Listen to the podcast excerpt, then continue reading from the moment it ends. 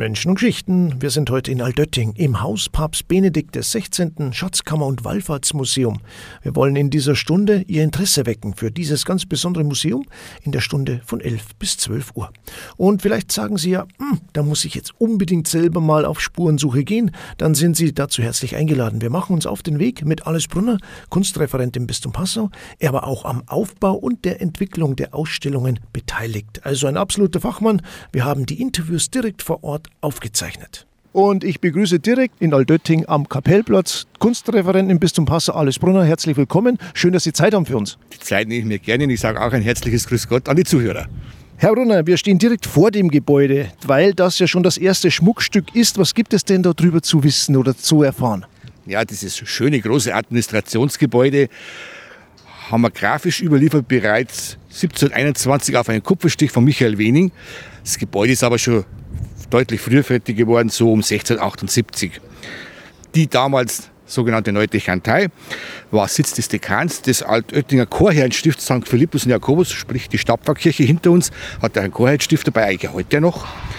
Und dieser stand als Administrator, also dieser Dechant, der Kapellstiftung vor und war damit für die Verwaltung der reichlich fließenden Einkünfte zuständig. Ja, klar, die Einnahmen waren natürlich gut durch die Wallfahrt und so interessierte sich auch das kurfürstliche Haus, weil man dann hier auch Geld entleihen konnte. Und das war auch unter anderem Aufgabe des Dekans. Das Gebäude sieht ja richtig schlossartig aus. Es ist ja so ziemlich das größte Gebäude am Kapellplatz, nicht umsonst, weil unter anderem waren auch hier hohe Gäste eben vom Wittelsbacher Haus zu Gast, wenn sie in Altötting waren und hier übernachteten. Wenn wir das Gebäude anschauen, das sind man sieht es ja nicht, aber für den Zuhörer vielleicht aufschlussreich, 19 Fensterachsen. Und da glaube ich, kann man sich schon vorstellen, dass es ein relativ langgestrecktes Gebäude ist. Heute in der Nutzung quasi zweigeteilt. Das linke Drittel wird genutzt als Pfarrhof. Der Mittelteil und der rechte Bauteil gehören zur Verwaltung, der Administration und natürlich ist hier untergebracht das Wallfahrtsmuseum und die neue Schatzkammer. Dann würde ich sagen, weil es draußen recht windig ist und wir uns ja eigentlich für die Schatzkammer interessieren, gehen wir rein. Wir starten im Eingangsbereich, Herr Brunner, und wir kümmern uns zunächst natürlich mal um die Bestimmung, um die Ausrichtung des Museums. Ja, wir gehen hier quasi auf ein menschliches Urbedürfnis ein, nämlich die Suche nach dem Transzendenten, nach dem Jenseitigen, das in jedem Menschen wohl irgendwo verankert ist. Und hieraus entsteht ja dieses Phänomen Pilgern und Wallfahren. Das sind heute Begriffe, die so fast identisch verwendet werden, aber man kann sie durchaus unterscheiden. Zumindest wir machen das so in der äh, Volkskunde oder Theologie. Äh, Pilgern ist auf Dauer angelegt. Das heißt, die frühen christlichen Pilger machten sich auf den Weg von einem heiligen Ort zum anderen, etwa ins Heilige Land oder zu den Apostelgräbern. Das Mittelalter hindurch begaben sich so Millionen von Menschen auf Pilgerreisen. Auch Wallfahrten machen sich, oder Wallfahrer machen sich auf einen oft durchaus beschwerlichen Weg, aber deren Ansinn ist auf einen eher relativ kurzen Zeitraum beschränkt und konzentriert sich auf einen besonderen Wallfahrtsort, eben wie Altötting. Und solche in wenigen Stunden oder zumindest wenigen Tagen erreichbare Gnadenorte gab es seit dem späten Mittelalter immer mehr. Und der heutige klassische Wallfahrer, häufig mit Auto oder mit dem Bus unterwegs, der sucht vor allem Andacht und Hilfe, während der Pilger spirituelle und körperliche Erfahrungen sucht, indem er etwa nach Santiago de Compostela zu Fuß geht. Herr Brunner, wir sind eine Station weitergegangen. Natürlich spielen Gnadenbilder hier in Altötting eine große Rolle. Genau, also hier natürlich unser originäres Gnadenbild, die Altöttinger Gnadenmadonna, ausgehend von den Andachtsbildern des 14. Jahrhunderts, oft sehr gefühlsbetonte, auch aus der Passion entnommene Darstellungen, wird Maria mit dem vom Kreuz herabgenommenen Christus und so weiter, rücken in dieser Zeit immer mehr in den Vordergrund. Und dann kommen immer mehr, mehr Bildnisse der Mutter Gottes mit Kind zu uns auf, gerade auch in der Kunst. Also wir haben sehr viele schöne Madonnendarstellungen überliefert. Und damit konnten diese Darstellungen dann vermehrt auch Wallfahrten begründen. Und die sechs sehr bekannten Wallfahrten die Shrines of Europe sind zusammengefasst quasi in einer Organisation. Dazu gehört Altötting, Maria Zell, Jens Dochau, Lourdes, Fatima und Loreto. Und die sind hier auf dieser vergoldeten Tafel zusammengestellt, um sie betrachten zu können. Also das dieses Phänomen gerade das Thema Gnadenbild, Marienwallfahrten, kommen also immer mehr in den Vordergrund in dieser Zeit, im späten Mittelalter und frühen Neuzeit. Und genau diese Zeit kommt dann auch die Maria von Alötting, zu ihrer Wirkzeit sozusagen. Der Bruder Konrad ist ja unser Bistumsheiliger und er war natürlich selber Wallfahrer und er ist auch schon alleine deshalb erwähnenswert hier im Museum. Absolut. Er war schon ein sehr ausgeprägter Wallfahrer, kommen wir gleich dazu. Er ist 1818 in Parzam bei Wien geboren, war schon als Schulkind, wie überliefert ist, recht fromm. Nach dem frühen Tod seiner Eltern musste er den Hof übernehmen und bewirtschaften. Aber nebenbei entwickelte er eine sehr ungewöhnlich große Freude am Wallfahrten gehen in seiner näheren Umgebung. Also St. Wolfgang, glaube ich, kennt man, Langwinkel, selbst bis nach Passau Maria Hilf ging er.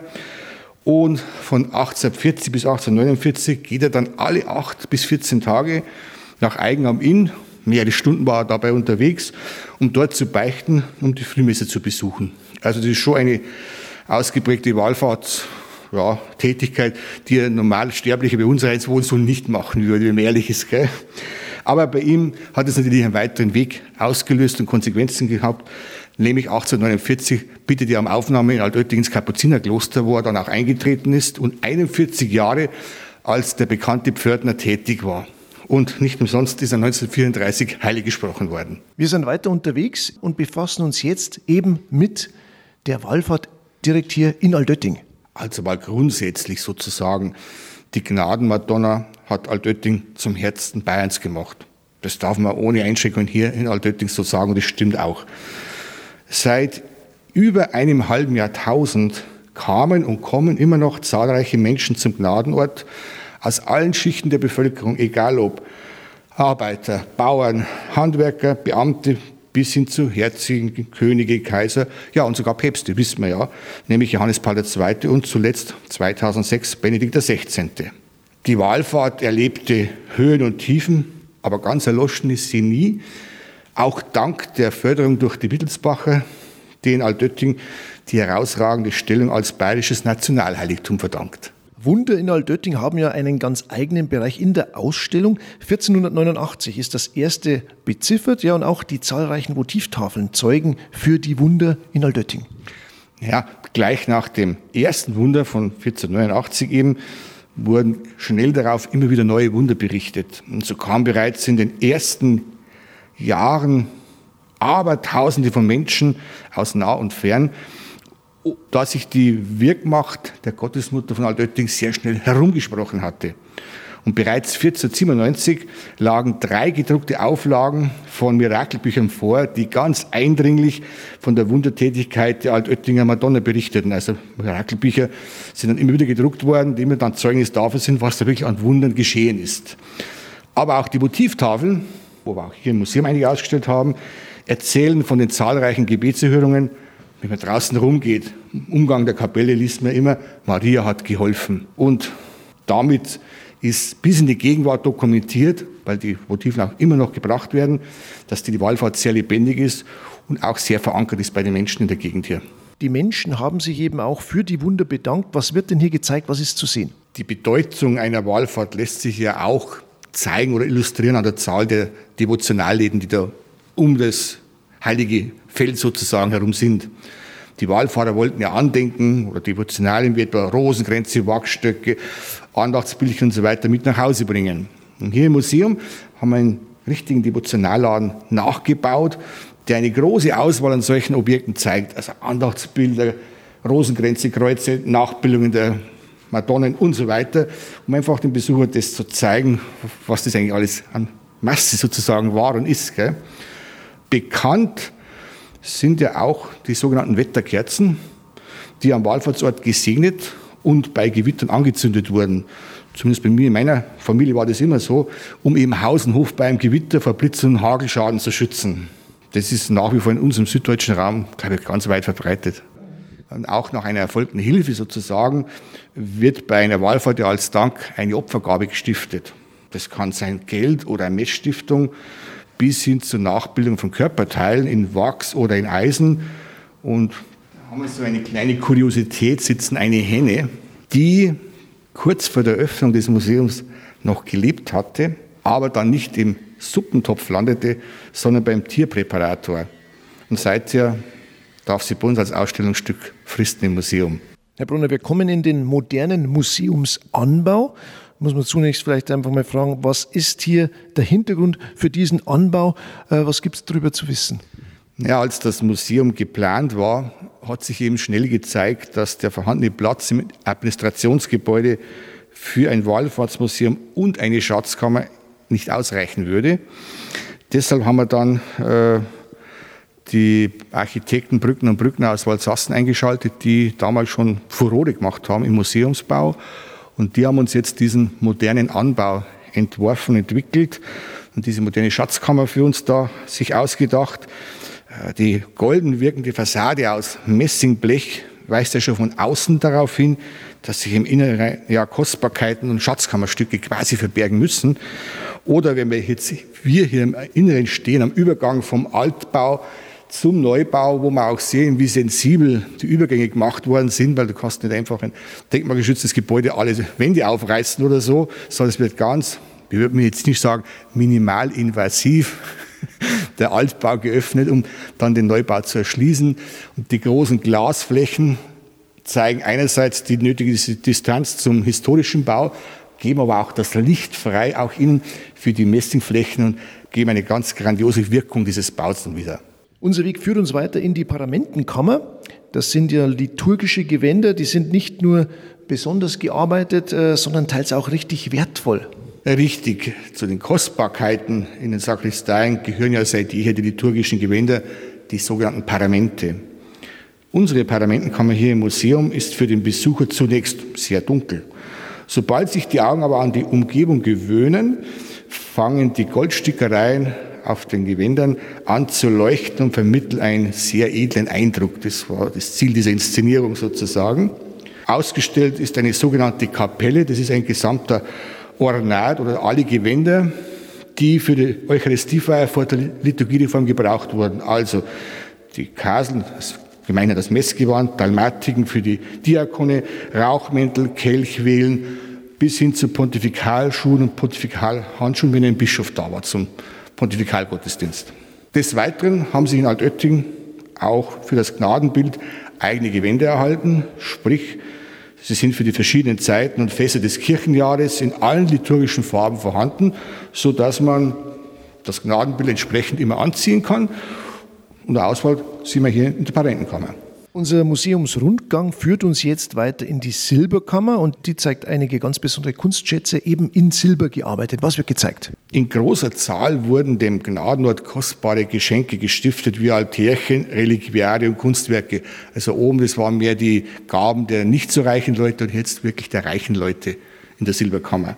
Die Schatzkammer Altötting verdankt solchen wertvollen Gaben letztlich ihre Pracht, die sie hat. Ich nenne als Beispiele eine Weihnachtskrippe aus Silber von Ludwig Seitz aus Landshut 1825 hergestellt, wo der eigentlich ärmliche Stall ganz in Silber gearbeitet ist und damit der Geburt quasi einen überirdischen Glanz verleiht.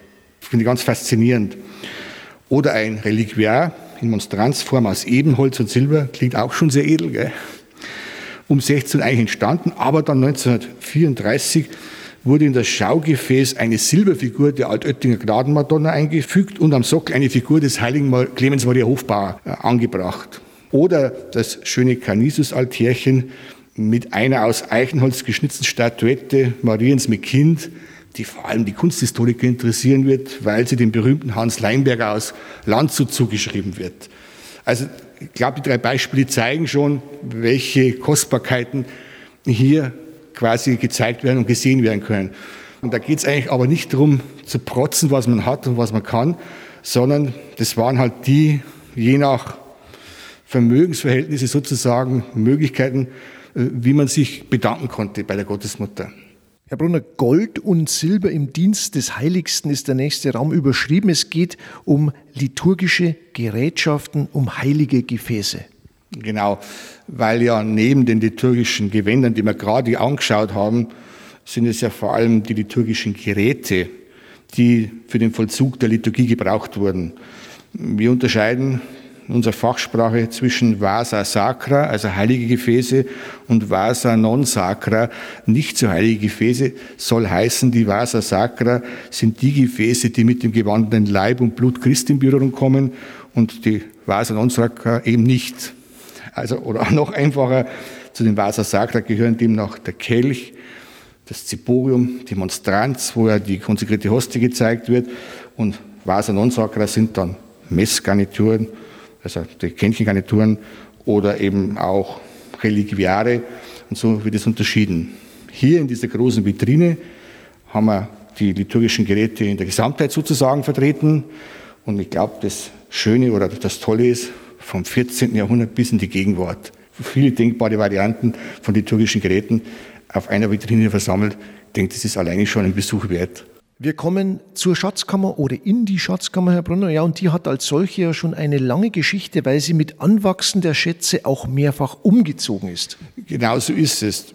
Fangen wir an. Die erste Schatzkammer war in einem gut befestigten Turm in Neuötting untergebracht. Und erst im Zuge des Neubaus der Altöttinger Stiftskirche am Anfang des 16. Jahrhunderts entstand auch ein Anbau, der dann als Sakristei und als Schatzkammer bis 1792 benutzt wurde. Ab 1792 war es dann nur noch die Schatzkammer, hat auch entsprechend das Schrankwerk abgeändert, sprich klassizistische Schränke eingebaut. Und das war dann der Zustand letztlich bis 2006, bis dann der Raum im Zusammenhang mit dem Besuch von Papst Benedikt XVI. in eine Anbetungskapelle umgewidmet wurde, bis jetzt ja. So wanderten schließlich die Bestände der Schatzkammer in das Administrationsgebäude, zunächst provisorisch und seit 2009 sind sie hier zusammen mit den Exponaten des seit 1923 existierenden Wallfahrtsmuseums zusammengefasst, quasi in einem Museum. Natürlich, wenn man sich hier umschaut, sieht man, das ist ein ganz moderner Raum, aber wir haben diesen schönen alten Schrank aus der alten Schatzkammer übernehmen können und damit können wir Kontinuität zeigen. Also die Geschichte wächst immer weiter. Was ist jetzt eigentlich zu sehen in der Schatzkammer? Also in dem heute von uns als Schatzkammer bezeichneten Areal werden Vitrinen gezeigt mit Schmuck, also Ketten, Ringe, Broschen, Armreife, Armbinder, Goldmünzen aus dem 17. bis 20. Jahrhundert. Woran sich zeigt, dass auch vor allem Damen sehr spendenfreudig waren, was die Altöttinger Madonna anbetrifft. Und den Schrank habe ich, habe ich schon kurz erwähnt, der dreiteilige große Schrank aus der alten Schatzkammer, der in wesentlichen Teilen ja erhalten ist, zeigt jetzt den umfangreichen Bestand an Rosenkränzen. Das dürfen so 1200 Stück sein. Und wenn man das mal so geballt sieht, dann merkt man auch, wie wirkmächtig das Rosenkranzgebiet sein kann. Natürlich die schönsten Stücke immer dann diese schönen silberdurchtriebenen Kreuzanhänger und so weiter und nach Farben sortiert. Das macht natürlich auch optisch was her. Bevor wir zum wertvollsten Stück der Sammlung kommen, schauen wir uns noch das Füllkreuz an. Auch eine ganz fantastische Arbeit. Was ist denn das Besondere daran? Das Füllkreuz, ein 185 Zentimeter hohes, also lebensgroßes Standkreuz, erwarb Franz Wilhelm Kardinal von Wartenberg 1626 um 1600 Gulden aus dem Nachlass der Münchner Patrizierfamilie Füll, deshalb Füllkreuz. Der Elfenbeinkorpus mit dem eindrucksvoll geschnitzten Gesicht entstand um 1580, vermutlich in den Niederlanden.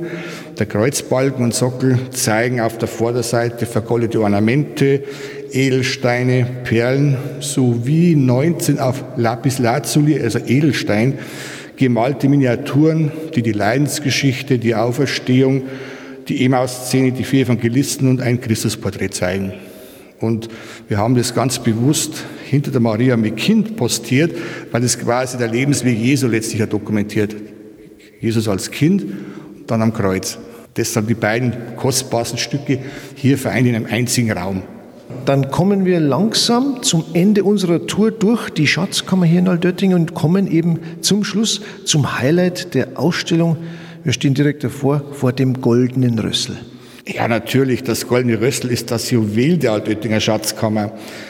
Es wurde im Jahre 1404 im Auftrag der französischen Königin Isabeau de Bavière, einer Wittelsbacherin, als Geschenk für ihren Gemahl König Karl VI. angefertigt. Doch schon nach, kurz nach der Entstehung gelangte es als Pfand für eine fällige Jahrespension in den Besitz des Bruders von Isabeau, nämlich Herzog Ludwig des Gebarteten von Bayern-Ingolstadt. So denkt man jetzt, schon wellig könnte es auch Ruhe finden. Nein, gar nicht, weil nämlich äh, diese Linie nach dem Aussterben den Besitz quasi weitergab und dann das Rössel an die niederbayerischen Herzöge, sind wir zumindest schon in Niederbayern. Und diese gaben dann das Rössel 1506 nach Altötting, um Kriegsanleihen für den Landshut der Erbfolgekrieg zu begleichen.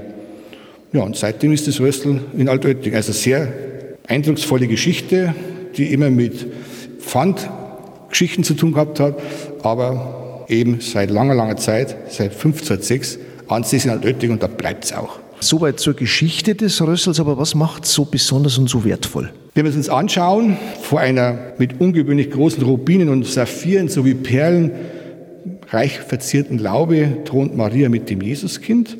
Vor der Marienfigur kniet der König Karl VI., der vorher erwähnte. Die Laubenanlage wiederum ruht auf einem mit vier dicken Säulen getragenen flachen Gewölbe und unter dem Gewölbe steht ein gesattelter und reich gezäumter Schimmel, der Namensgeber des Objekts, das Rössel.